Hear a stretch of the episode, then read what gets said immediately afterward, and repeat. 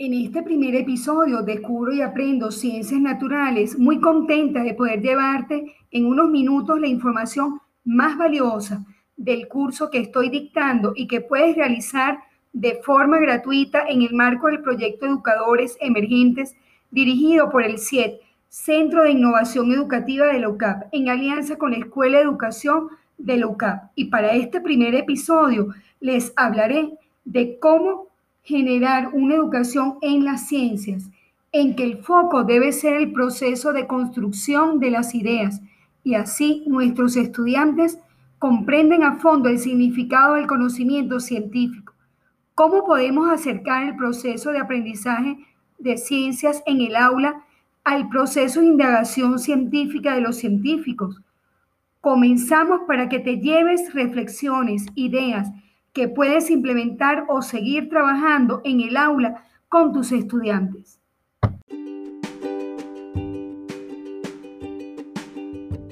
Te doy la bienvenida a estos minutos en los que tienes la oportunidad de aprovechar la esencia del curso para rediseñar las formas de enseñar ciencias naturales en primaria y bachillerato, guiando a tus estudiantes a que hagan ciencia como los científicos, a llevar el espíritu científico al aula y formar jóvenes curiosos con pensamiento crítico y preparados para la vida. Soy Celsa Afonso, docente de biología y robótica y mamá, agradecida por la vida y sus bondades. La vida se mide desde el amor y el servicio. Orgullosa ucavista y tarbesiana. Coordino la mención de biología y química de la Escuela de Educación de UCAP. Con estos minutos que tienes, quiero aprovechar la oportunidad de reflexionar sobre la magia del aprendizaje y te invito a crear momentos de juego, ensayo y exploración con tus estudiantes en un descubrimiento guiado. Mucha atención porque el momento del primer episodio del curso comienza ya.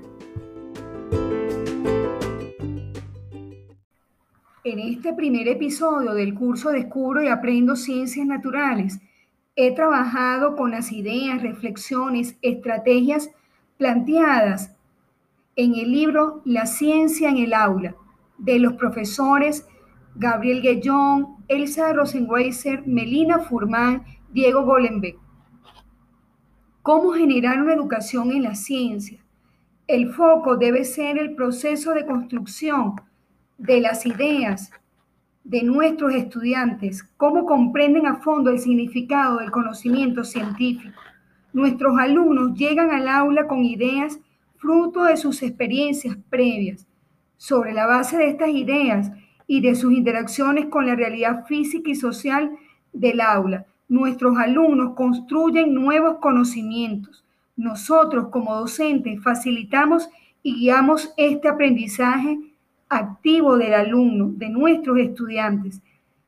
Los ayudamos a tomar conciencia de sus propias ideas preexistentes, dándole la oportunidad para confrontarlas, debatirlas, afianzarlas o usarlas como andamiaje para llegar a ideas más elaboradas, complejas. ¿Cómo promovemos en el aula la construcción por parte de nuestros alumnos de los conceptos que deseamos enseñar?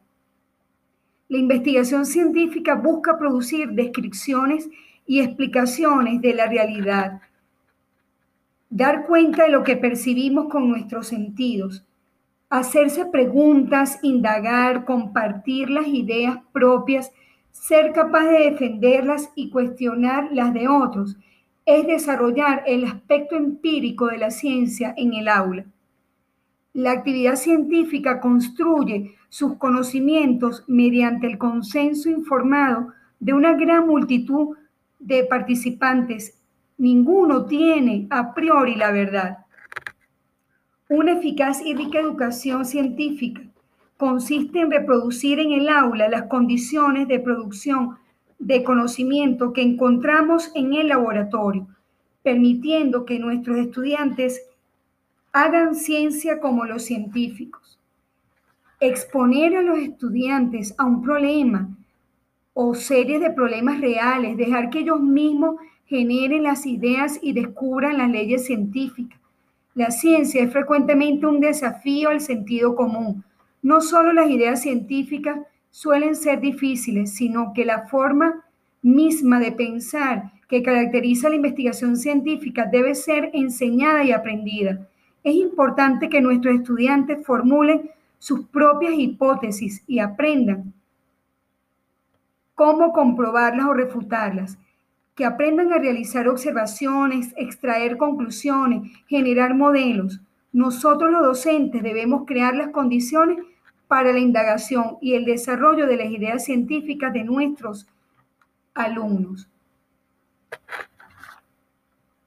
La investigación y la invitación es a clases de ciencias con espíritu científico y esto se logra al basar el aprendizaje en los fenómenos y evitar la palabra revelada como fuente de conocimiento. Es importante revisar en nuestro currículum cuáles son aquellos fenómenos que no les son familiares a nuestros estudiantes e incluirlos de alguna manera en los contenidos a enseñar en nuestras clases.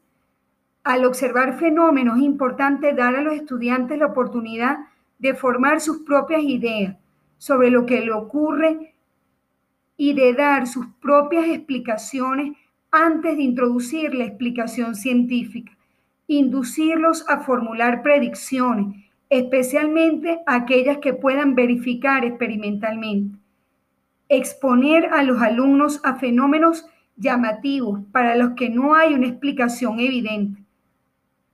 Estos fenómenos discrepantes que no concuerdan con lo que los alumnos esperan ver generan no solo la curiosidad, sino una necesidad genuina de comprender por qué sucede lo que tienen ante sus ojos cuando las observaciones resultan difíciles de conciliar con experiencias previas, se convierten en problemas para resolver y desafían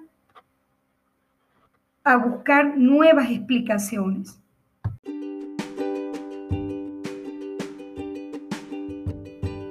Invito a trabajar con tus estudiantes en un descubrimiento guiado, hacer del aprendizaje una aventura, contagiar el amor por aprender. Vamos a reconectarnos con nuestra propia curiosidad, a llevar el espíritu científico al aula. Síguenos por Instagram y Twitter a la Escuela de Educación UCAP y al Centro de Innovación Educativa 7 de la UCAP, en los cuales se están ofreciendo este curso y otros cursos gratuitos por dos semanas en el marco del proyecto Educadores Emergentes. Mi Twitter, Afonso UCAP ED 1 Recomienda estos cursos a otros colegas, al igual que este episodio. Suscríbete a este podcast. Descubro y aprendo ciencias naturales. Y si estás escuchando esta aplicación donde puedes dejar una valoración, no dudes en hacerlo y en escribir un comentario que para mí significa mucho y es de gran valor. Nos escuchamos en una próxima edición. Soy la profesora Celsa Afonso.